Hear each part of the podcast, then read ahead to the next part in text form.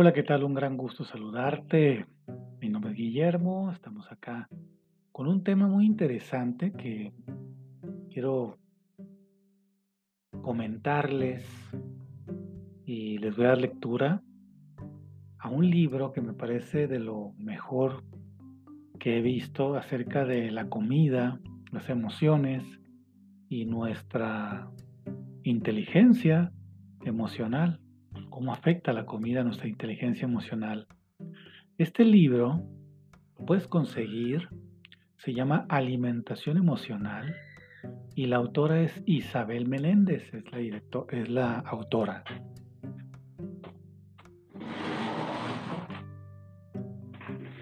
Así que ojalá y lo busques, Alimentación Emocional de Isabel Menéndez.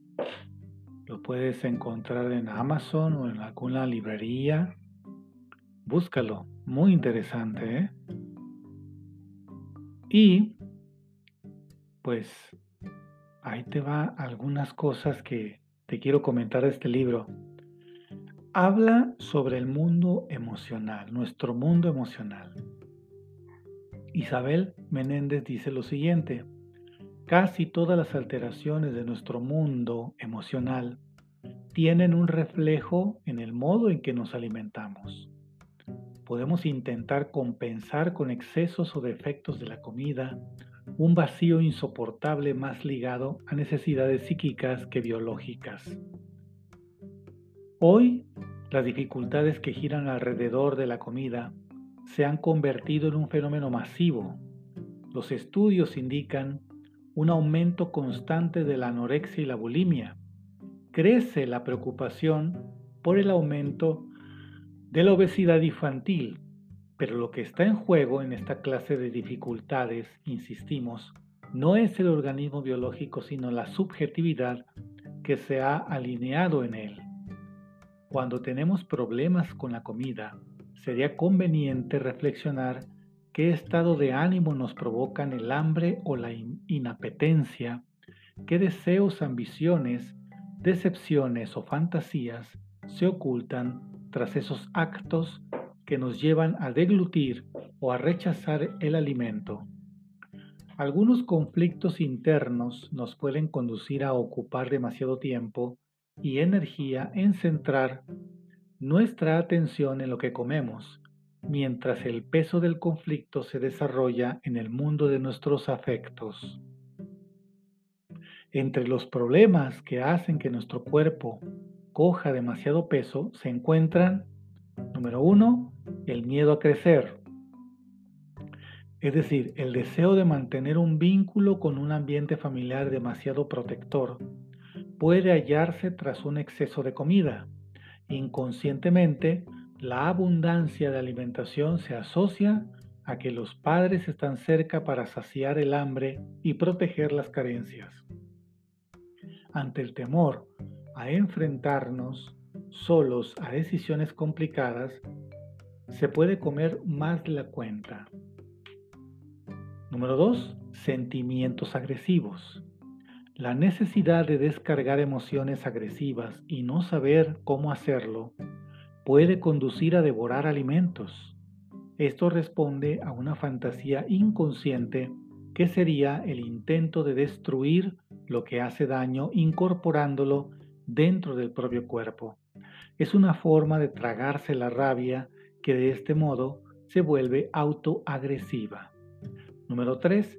Dificultades afectivas. Cuando un estado emocional amenaza con desbordar nuestra capacidad de control, se puede recurrir a la comida para aliviar estas tensiones afectivas. La comida funciona como si tuviera un elemento mágico que aplaca momentáneamente los efectos que no se pueden controlar. El vacío interior que pertenece al terreno de la mente puede intentar llenarse con la comida. De este modo, algo material vendría a llenar lo innombrable, lo que angustia, lo que no se puede dominar por medio de la razón ni del pensamiento. Entonces aparecen los síntomas inapetencia, atracones, compulsiones, obesidad, anorexia, bulimia alrededor de la alimentación. Entonces, por eso es que es tan importante que sepas que tu cuerpo, tu mente, tus emociones y, y tu parte espiritual están todos unidos. Lo que le ocurre a uno repercute en el resto. Somos un todo hecho de partes que se pueden diferenciar, pero que no se pueden separar. Ahora, ¿qué es un síntoma? Dice Isabel Menéndez. El síntoma es una de las formas que adopta lo reprimido para ser admitido por la conciencia. El síntoma indica la existencia de un conflicto intrapsíquico. Las ideas inconscientes reprimidas se deforman para engañar al ego, pero intentan expresarse y lo que consiguen, y lo consiguen, mediante los síntomas neuróticos. Estos se muestran tanto en el plano psicológico como fobias, obsesiones, ideas paranoicas, como también en el plano corporal. Muchos malestares somáticos nos hablan de sufrimientos psíquicos que no pueden resolverse más que por una manifestación en el cuerpo. Entre estos últimos estarían los relacionados con los problemas en torno a la alimentación. Por ejemplo, los ataques de hambre o la obsesión por el peso y las dietas. Así pues, un síntoma es una forma de compromiso entre un deseo inconsciente y un sistema defensivo consciente que lucha contra él le deja expresarse porque no puede dominarlo, pero el ego lo disfraza para no angustiarse. El síntoma muestra un conflicto, pero también oculta su sentido a la conciencia. Todo síntoma tiene, según la teoría psicoanalítica, un significado inconsciente que intenta resolver a través de la interpretación. La curación se produce cuando el sujeto puede integrar en su psiquismo el conocimiento del sentido del síntoma. De esta forma, el síntoma puede sacar a la luz aspectos de la persona que de otra manera quedarían ocultos. Debe tenerse en cuenta que todo síntoma trata de decirnos algo de nosotros mismos. Los síntomas son un lenguaje a descifrar y todos ellos tienen, como decíamos, un sentido. Su origen se encuentra en sucesos reales o fantaseados de la infancia que conservan su valor traumático aunque no se puedan recordar. La persona no sospecha siquiera la conexión causal que existe entre el síntoma que padece y sus fantasías inconscientes. Se trata de una relación simbólica por ejemplo, la que existe entre una neuralgia y un dolor psíquico o entre las náuseas y la repugnancia sexual o moral. Los síntomas expresan algo que la persona no puede comprender por sí misma. Por esa razón, cuando las palabras adecuadas pueden llegar a formularse y a escucharse, los síntomas se alivian y en algunos casos desaparecen porque se ha encontrado su sentido. Este proceso por el que la persona que sufre consigue poner palabras a su desconsuelo es el que se lleva a cabo en un tratamiento psicoterapéutico. El psicoterapeuta, gracias a su formación, es capaz de escuchar lo que el paciente ignora de sí mismo. A medida que éste pueda ir aceptando lo que le ocurre, el psicoterapeuta le suministrará ese conocimiento. Al integrar en su conciencia la noción de lo que sus síntomas representan, se liberan los conflictos que estaban aprisionados en ellos. Algunos alimentos tienen un valor especial porque han estado asociados a efectos placenteros que alimentaban nuestra estima a relaciones donde el amor y la ternura se enlazaban y nos hacían sentir bien. Entonces, cuando necesitamos aliviar nuestro, nuestra tristeza, buscamos aquel alimento asociado con un instante de la vida en el que nos sentíamos seguros y queridos. Las comidas que se preparan para Navidad, por ejemplo, suelen estar asociadas en la infancia a una sensación de seguridad y protección importante porque los niños se sienten más protegidos y saben que tienen muchos adultos a los que puedan recurrir. La abundancia de comida característica de algunas celebraciones familiares evoca en los adultos recuerdos infantiles y proporciona vivencias de seguridad en los niños. En estas ocasiones no falta nada de lo que es importante en la vida, comida, compañía, y el amor de la gente que queremos. Estas comidas tratan de paliar la sensación infantil de desamparo que todo niño tendría si un adulto no le proporcionara alimentos y amor. Un alimento puede estar asociado a alguien que nos trataba con cariño, de tal modo que aún hoy, al ingerirlo, nos sentimos como en aquel entonces. Por ejemplo, solemos recordar los bollos de la abuela porque la ternura y el tesón con los que estaban hechos constituían una muestra de su amor por nosotros. En nuestros recuerdos más importantes se encuentran los olores y los sabores infantiles asociados a la cocina de casa, a la comida de mamá o de la abuela y a las reuniones familiares.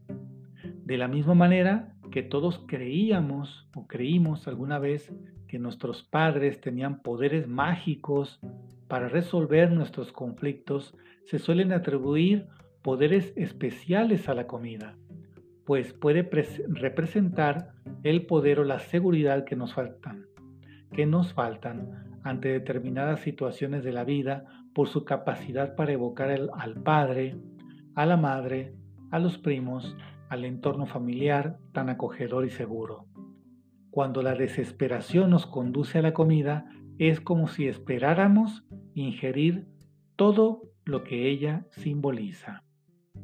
La lucha que se puede llegar a establecer entre lo que se quiere y lo que se puede y lo que se puede demuestra que más allá de nuestros deseos razonables y conscientes, podemos estar dominados por impulsos que no controlamos y que sin darnos cuenta nos empujan hacia un alimento con un sabor determinado. Nuestro inconsciente es un tejido formado por asociaciones y significados que actúan sobre la vida consciente y que está al servicio de intereses emocionales que nos son propios, pero también desconocidos.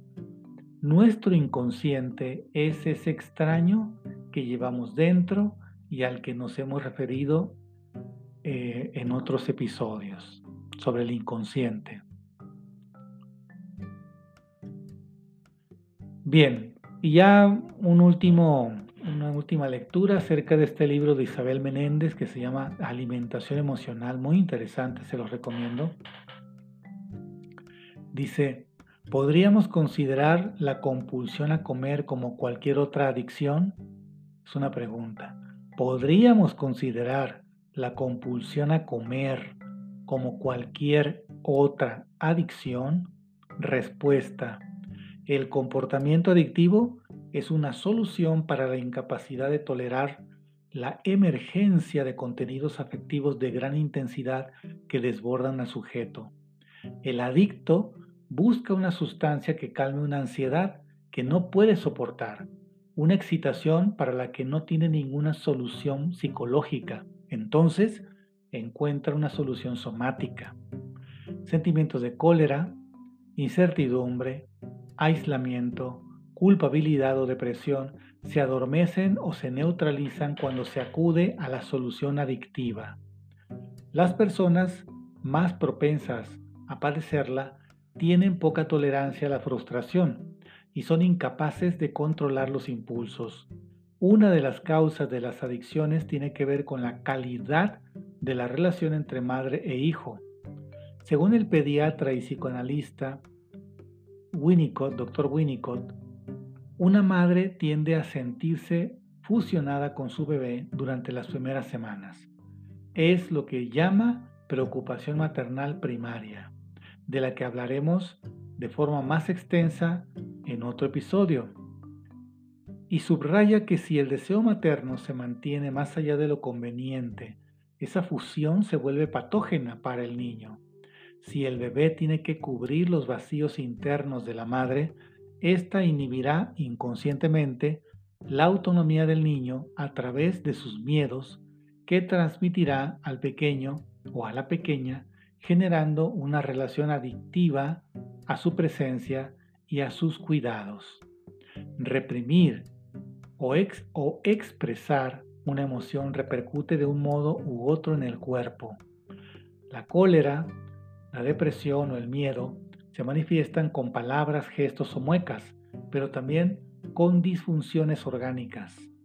El lenguaje está lleno de traducciones corporales que expresan emociones y afectos. Por ejemplo, decimos esto me da náuseas para referirnos a algo que no podemos procesar mentalmente. También podemos decir que se nos revuelve el estómago cuando la cólera o la angustia nos habitan. Según el médico y escritor Gilbert Thorham, el hombre reaccionará de forma diferente si el estrés psicoafectivo aparece antes o después de la adquisición del lenguaje.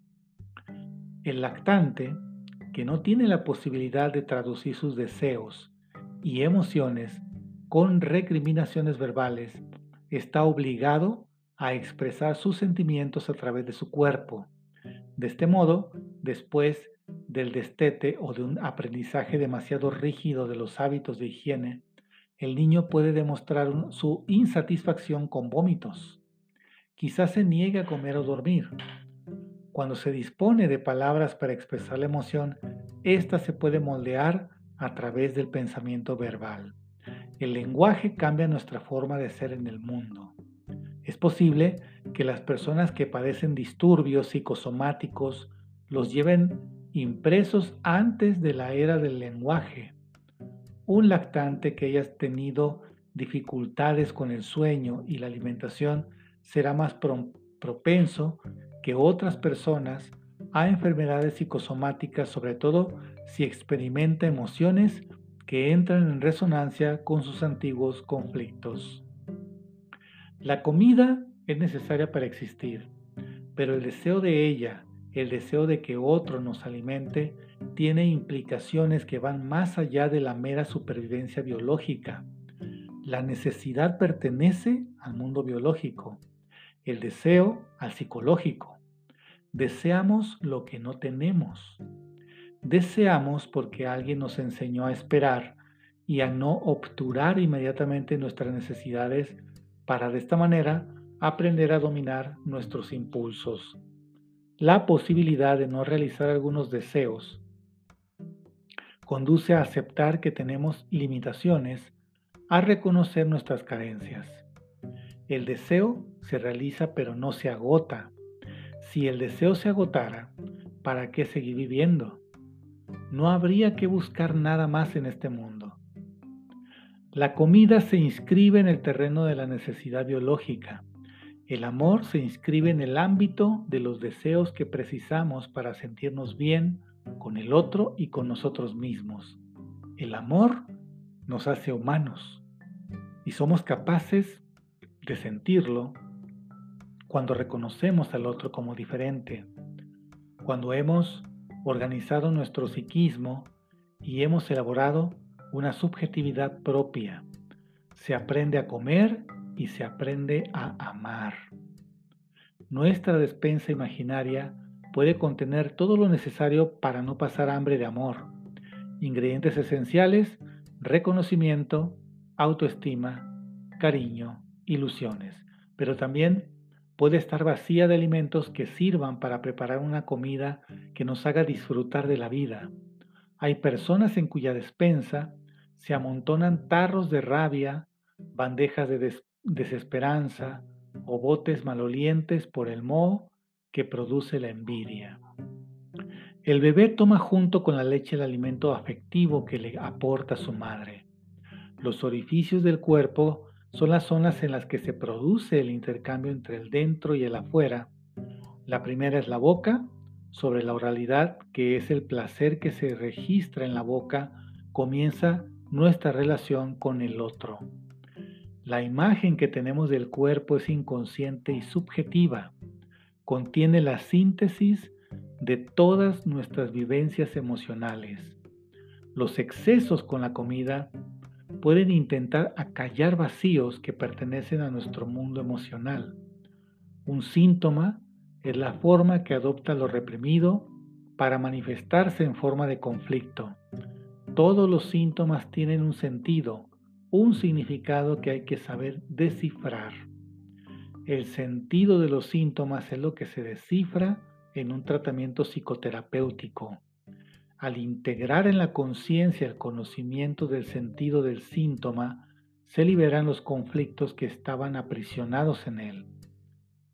Algunos alimentos que nos gustan especialmente están asociados a algo que nos hacía sentir bien en la infancia.